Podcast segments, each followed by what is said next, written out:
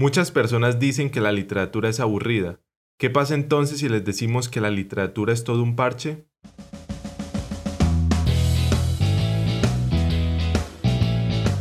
Vamos a llevar la literatura a la tienda, al bus, al barrio, a la universidad y al parche de los amigos. Esto es De Parche con las Letras, el podcast de literatura más parchado.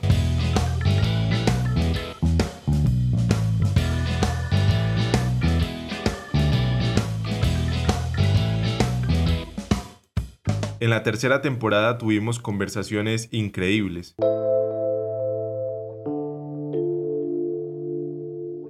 Ellos iban allá y todas las noches, antes de dormir, se reunían alrededor de la fogata y, leían en conjunto el Don Quijote de la Mancha. Eh, creé el estante literario porque siempre me han gustado las, la literatura, las letras, los idiomas. Eh, digamos que la diferencia más tajante que se ha establecido hasta ahora vendría a ser literatura hispanoamericana versus literatura latinoamericana? Soy Andrea Zairado, soy escritora, profesora de escritura creativa, periodista. Logramos parcharnos con más de mil parceros de varios países hablando sobre literatura. La pandemia del COVID-19 nos acercó y hablar de literatura era esperanzador en medio de los panoramas inciertos. Seguimos creyendo en la palabra, en la tercera temporada comprendimos que es posible llegar a la tienda, al bus, al barrio y al parche de los amigos. No nos detenemos, seguimos construyendo, seguimos escribiendo. Gracias por estar aquí. Bienvenidos a la cuarta temporada.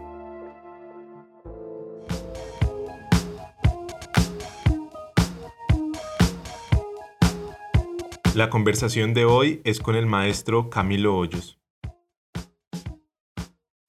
Camilo es lector, amigo, colega, maestro, cofundador de la Fundación Gratitud y voz de Paredro Podcast.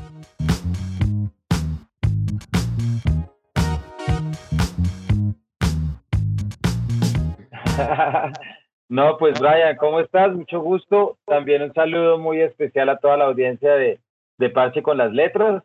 Eh, muchas gracias por la invitación y por estar aquí charlando y creo que lo has dicho, he intentado toda la vida ser un, no sé si un maestro, porque la palabra me parece muy solemne, pero me gusta la palabra profesor o un profe de literatura que consiste en como abrir caminos y acercar los caminos entre las personas y los libros, prácticamente. Tengan esto muy presente, un profesor que teje puentes entre la literatura y la realidad.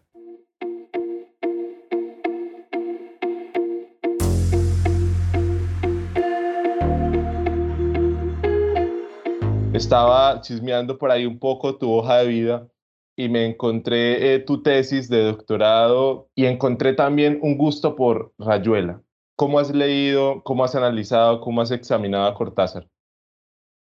Pues mira, para mí ahí sí diste en el clavo y, y, sin, y sin vergüenza alguna que a veces parece aparecer así como una neblina con el paso de los tiempos y de los, y de los años, para mí Julio Cortázar es un constante referente en lo que es eh, muchas cosas de mi vida, entendiendo mi vida una constante diálogo entre lo literario y lo real. Es decir, aquí es como yo veo la vida, así como un ingeniero la ve viendo los soportes, un economista lo ve viendo los precios eh, y un abogado la puede ver a partir del cumplimiento de las leyes. En mi materia lo que a mí siempre reflexiono es cuál es ese diálogo que se establece entre la realidad y un texto literario y cómo podemos explotarla de una buena manera. No en vano, uno de los versos favoritos de García Mar de, perdón, uno de los versos favoritos de Cortázar era uno de García Lorca, de Federico García Lorca, que decía yo soy un verso herido que ronda las cosas del lado de allá. Quiero llorar porque me da la gana, como lloran los niños del último banco, porque yo no soy un hombre, ni un poeta, ni una hoja, pero sí un pulso herido que ronda las cosas del otro lado. Es decir, ¿qué tanto la literatura nos permite ver esa otra realidad transformada en nuestra propia vida y me, me puede ensanchar a partir de la experiencia? Entonces, como ves, cuando uno arranca a relacionarse así con la literatura y tiene un guía como lo puede ser Cortázar con sus múltiples, no solamente experiencias vitales de lo que supuso su vida en Chivilcoy, de su primer viaje a París en el 49, su erradicación en el 51, su primer viaje a Cuba en diciembre del 62, su viaje a Nicaragua en el 70, a Chile en el 77, etcétera, etcétera. Estaba siempre esa búsqueda de cómo puedo a través de la literatura cambiar la realidad. ¿Y cuál es lo primero que tengo que hacer? Romper las difusas fronteras que las separan. De hecho, los años más revolucionarios de un Julio Cortázar son al mismo tiempo los más divertidos desde sus textos.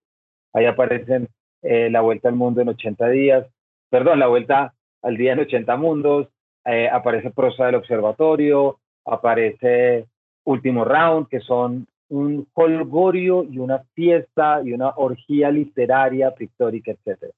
Eso es lo que él intentaba y eso es lo que él intentó poco de manera de fracaso, eso sí lo debo aceptar, con Libro de Manuel, cuando publicó sobre la revolución y también implicó muchos periódicos, muchos cortes de periódico dentro de la novela para que hubiera una sensación de realidad y de contemporaneidad, es decir, que yo estuviera leyendo una novela y que imagínate tú leer una novela sobre eh, las manifestaciones de los jóvenes en el paro nacional, leerla en unos meses y encontrarte allí las noticias que tú acabas de leer. Es decir, eso es lo que te daría, te daría inmediatamente una sensación, ¿cierto? De, que estás, que lo literario está allí. Entonces, eso fue lo que, lo que Cortázar a mí me terminó entregando y me lo terminó entregando en dos partes. Yo empecé a leer literatura, eh, y te lo digo sin rodeos, gracias a Continuidad de los Parques y Casa Tomada. Yo hasta un día quería ser veterinario, no sabía si veterinario o zootecnista, porque quería vivir la vida campestre, quería vivir la vida del vaquero. Para mí siempre la realidad del agro y los animales es algo que siempre, desde pequeño siempre había vivido en el mundo de las brujas, del campo, de los duendes y de la llorona. Y siempre esa otra realidad. Fíjate que desde ahí ya se empezaba a manifestar como esa aceptación, obviamente muerto el miedo, pero siempre esa aceptación que había un otro mundo, que había algo más allá de la apariencia y que existían unos seres mágicos del bosque, etcétera. Pues del bosque no, del guadual, para ser un poco más precisos y del cañal, ¿no? Em, y de repente en medio de todo eso, me acuerdo unas vacaciones de diciembre, diciembre que mi hermano tenía que leer y tuvo que leer Rayuela para el colegio. Eh, y a mí me impresionó la avidez con la que lo leyó. Eh, mientras que estábamos como, y yo debía tener, no sé, imagínate que debía tener 15 años yo, él debía tener 17, eh, y me impresionó la forma como lo leía y como no se separaba, y yo dije, no, aquí tiene que haber algo. Entonces, al lunes siguiente me fui a la biblioteca del colegio, el Colegio de los Nogales, bajé a la biblioteca, cogí un libro de cuentos de Julio Cortázar, que resultó siendo la de la biblioteca de Fuerte Luis Borges, quien, quien haya leído ese prólogo recuerda que es una oda, y espero que este sea el libro que ha estado esperando por ti, entonces me lo leí, mi papá leía mucho en mi casa, mi hermano también leía mucho, y entonces ya me sorprendió un poco esa figura de que un libro lo pudiera estar esperando a uno. Llegué a mi casa, le pasé el libro a mi hermano y le dije, mi hermano dos años mayor que yo, y le dije, ¿qué tengo que leer? Y él me señaló y me dijo, arranque por acá y por acá. Y arranqué con Continuidad de los Parques y después leí Casa Tomada y ya nunca nada volvió a ser igual. Todo cambió para siempre. Y como a Camilo, Esperamos que encuentren ese libro que está esperando por ustedes. Camilo entiende también continuidad de los parques como una metáfora de la lectura. Ese gusto y esa fortuna que, que implica, y yo creo que eso ya es una declaración de intenciones que agradezco, no digo de que me enorgullezca, sino que agradezco, es haber arrancado a leer con continuidad de los parques, que es una metáfora de la lectura, que es que tanto la realidad se, se entromete con la novela. Y eso me llevó desde un inicio una inmensa sorpresa porque aparentemente la literatura me podía dar en ese cuento lo que ya las brujas y los cuentos de espantos me había dado en mi realidad, que era caminar esperando que se te apareciera algo que no fuera de este mundo. Entonces eso me empezó a llevar por muchos caminos en la universidad y después me llevó al surrealismo en el doctorado y me permitió entender cómo Cortázar fue también bajo una adherencia al surrealismo a partir ya, ya vieja para el 51, digámoslo, eh, también se había propuesto eso, lo maravilloso cotidiano que había definido Luis Aragón, todo aquello que te puede cambiar la vida y todo aquello que del lado de acá puede cambiar, que esa es la gran máxima de André Breton y los surrealistas con la que yo me caso, y es que hay que cambiar el mundo de acá. El juego de la literatura, el juego de Cortázar, trascendió en la vida de Camilo. Como maestro, también valora lo maravilloso cotidiano.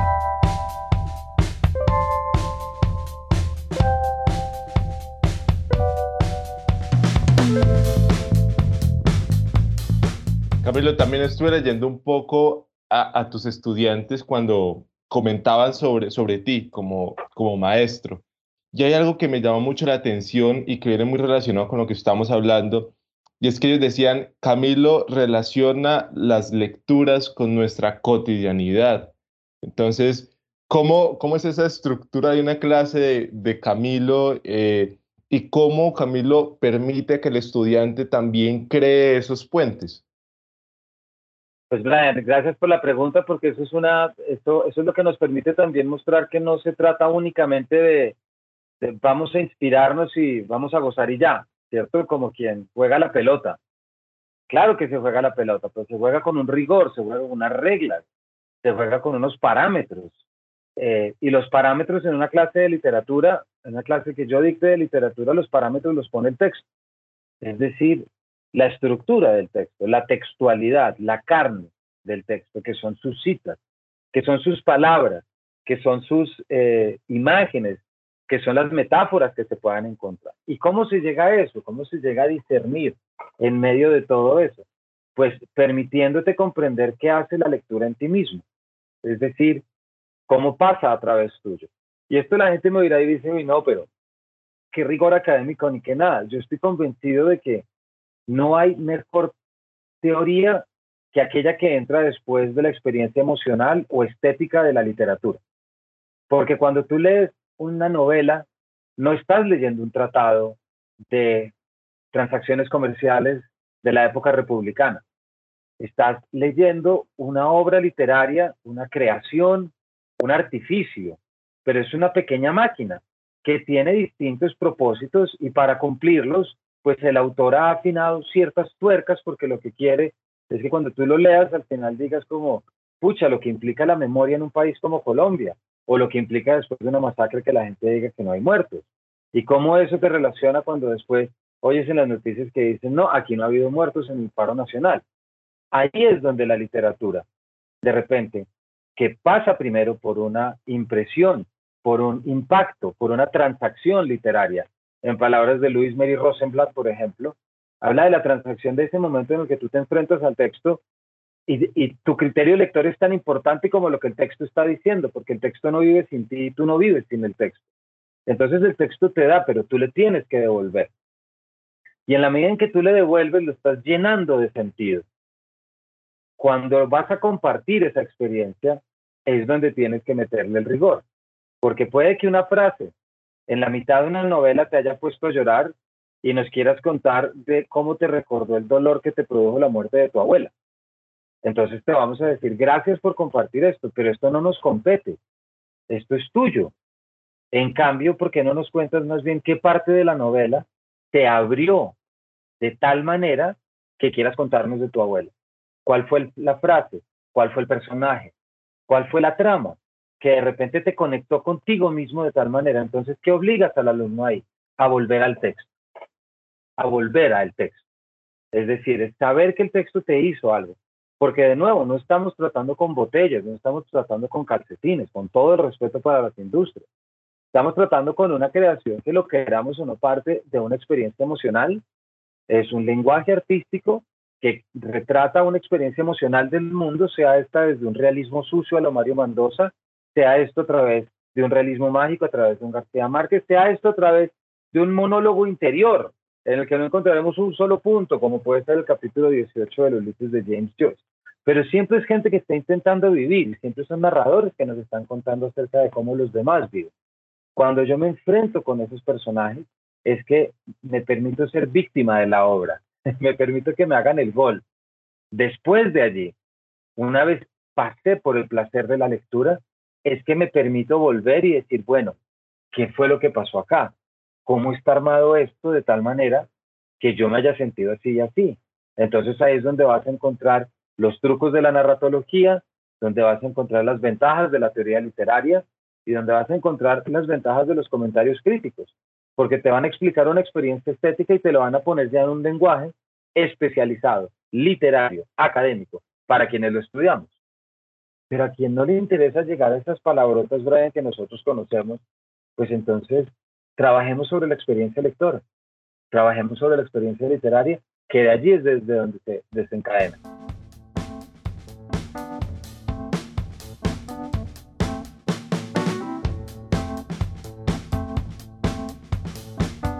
Hay algo que seguramente se me olvidó contarles, y es que Paredro es un podcast muy importante para nuestro país.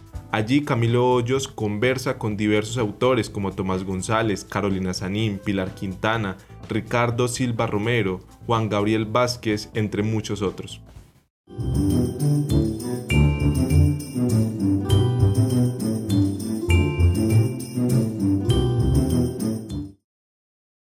Hola a todos, bienvenidos a Paredro, el podcast de libros, autores, producido desde la Fundación Gratitud. Mi nombre es Camilo Hoyos.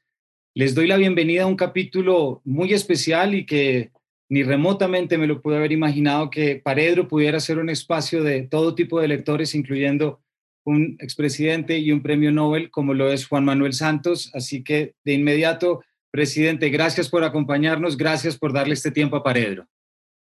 No, gracias a ustedes por invitarme a este evento. Usted sabe que para mí los, libros eh, son parte de mi, de mi pasión, de manera que lo hago con mucho gusto.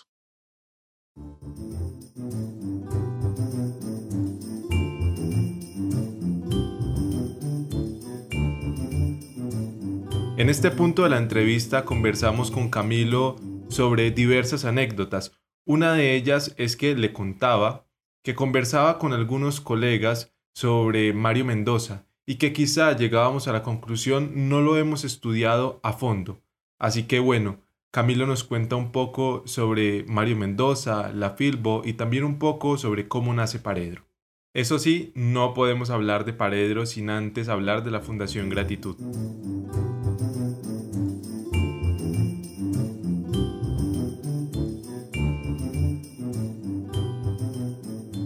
Después de cuatro años, ¿a qué nos dedicamos, Brian? Nos dedicamos a poder generar, a través de procesos con arte y la cultura, generar herramientas en los jóvenes para que puedan confiar, para que puedan ser empáticos y que puedan trabajar de manera colaborativa. Esto porque creemos que el arte y la cultura da esas posibilidades. ¿Cómo aparece Paredro en todo esto? Paredro aparece en el momento en el que estaba arrancando la ideación de todo lo que era la Fundación Gratitud y aparece también de una manera, y es que Paredro no se me ocurrió a mí, que eso es lo más fascinante. Paredro, se le ocurrió a Sebastián Payán, entonces productor de la revista 070 de la Universidad de los Andes.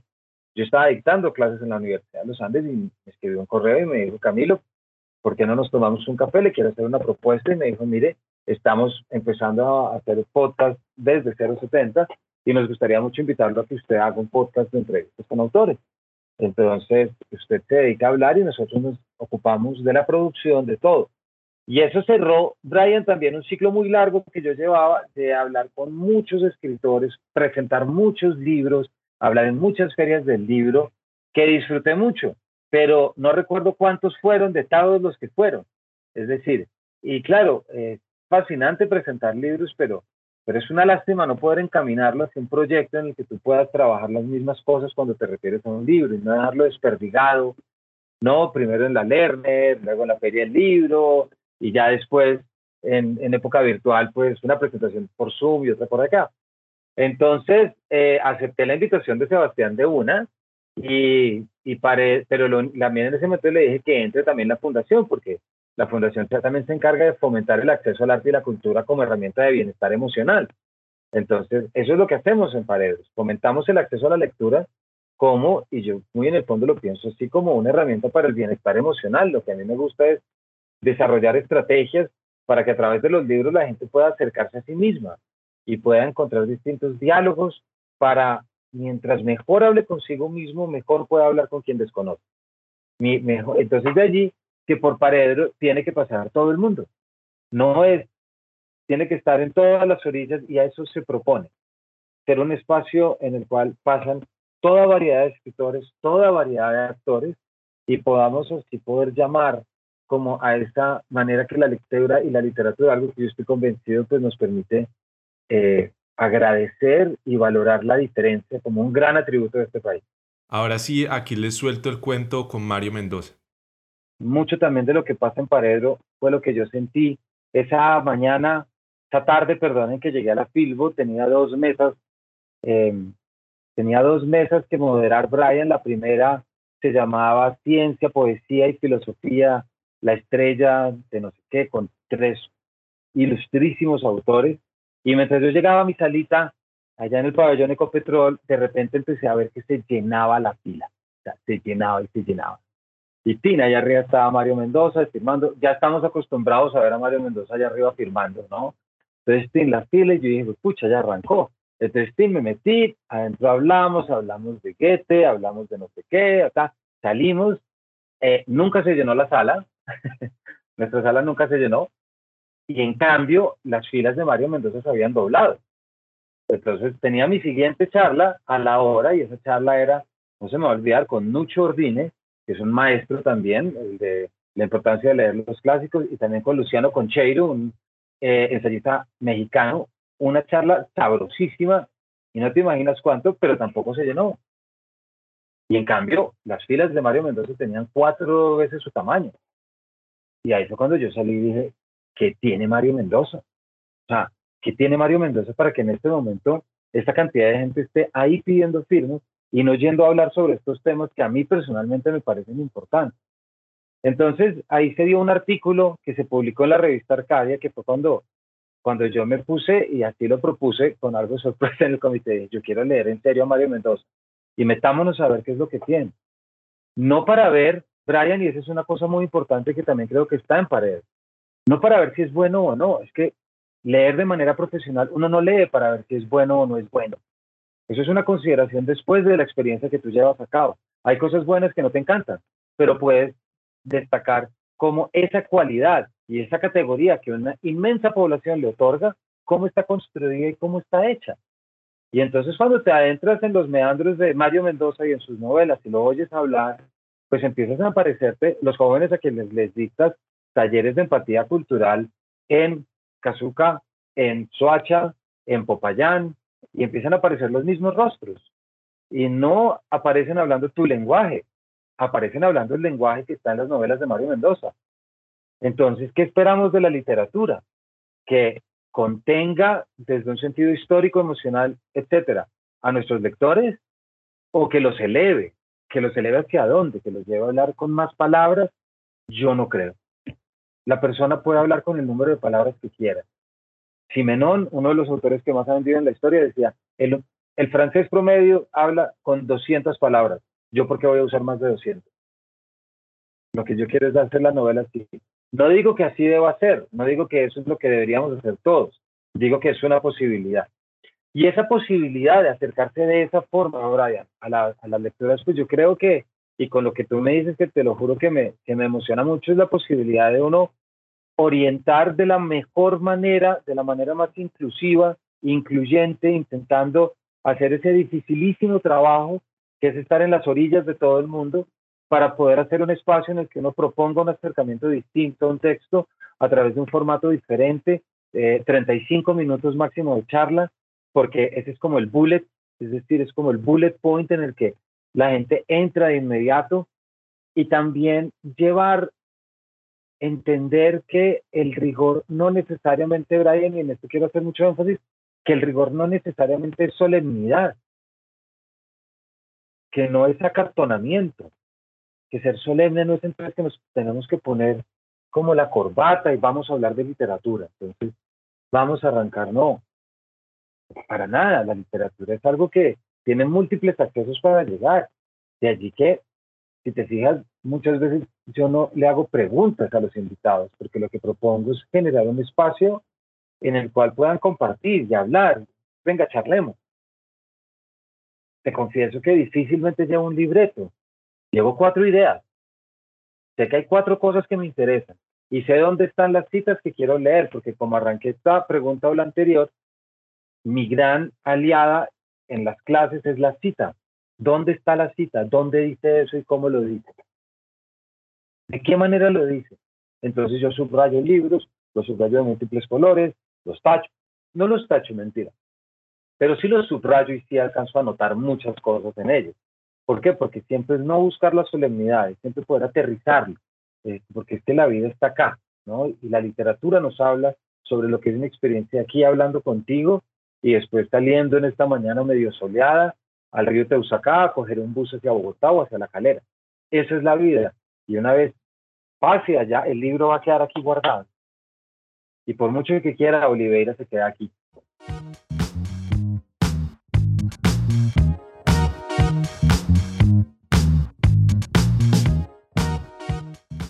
Camilo, muchísimas gracias. Eh, contigo iniciamos la cuarta temporada de Parche con las letras en compañía del programa de estudios literarios de UPB, en compañía del estante literario. Eh, gracias Camilo de verdad por la conversación. Creo que se aprende muchísimo. Eh, lo dije al inicio, Camilo es maestro y aprendí un montón. pudieron notar que todo es muy anecdótico porque es real el proceso que, que viví eh, descubrí a Paredro hace muy poco, diría yo, pero ahí estoy todo, ahí estoy cada capítulo atento a lo que se publica y te quería agradecer Camilo por, por tu esfuerzo, por tu pasión y por compartirnos también todo este bonito proceso. No, Brian, muchas gracias a ti, a la audiencia que nos acompañó y de nuevo, hay algo que en la Fundación decimos mucho y abogamos mucho y es por el trabajo colaborativo. Brian, es por cómo construimos entre todos. Y estar aquí participando en este podcast tuyo y con, con la audiencia, hablando sobre lo que es un podcast, pues nos recuerda que tenemos un mismo propósito todos los que nos dedicamos a esto, y es que cada vez tengamos más lectores, y que cada vez seamos más, y cada vez haya más lectores de más textos y más experiencias literarias que nos permitan poder llevar esto a la gente, a sus vidas, y poder compartir esto que nos, que nos lleva. Entonces, gracias a ti por el espacio eh, perdón las largas parrafadas y una invitación a todo el mundo, por supuesto, a que vayan a busquen Paredro en sus plataformas favoritas. Eh, contamos ya alrededor con 64 capítulos, entonces hay, hay de dónde escoger, eh, ¿cierto? Entonces, muchas gracias, vayan a ti por el espacio para poder venir a hablar de esto. Después de esta gran clase magistral, solo podemos decir gracias. Gracias por quedarse hasta este punto. Les contamos entre tantas buenas noticias que tenemos un grupo de WhatsApp, así que si ustedes quieren estar pueden disfrutar de contenido exclusivo, tinto de vez en cuando, algunas rifas, concursos que vamos a hacer y cero spam. Eso sí, cero spam. Los invitamos para que nos sigan en todas nuestras redes sociales, arroba de parche con las letras en Instagram y Facebook y en Twitter arroba de parche letras. Compartan con sus amigos y armen parche.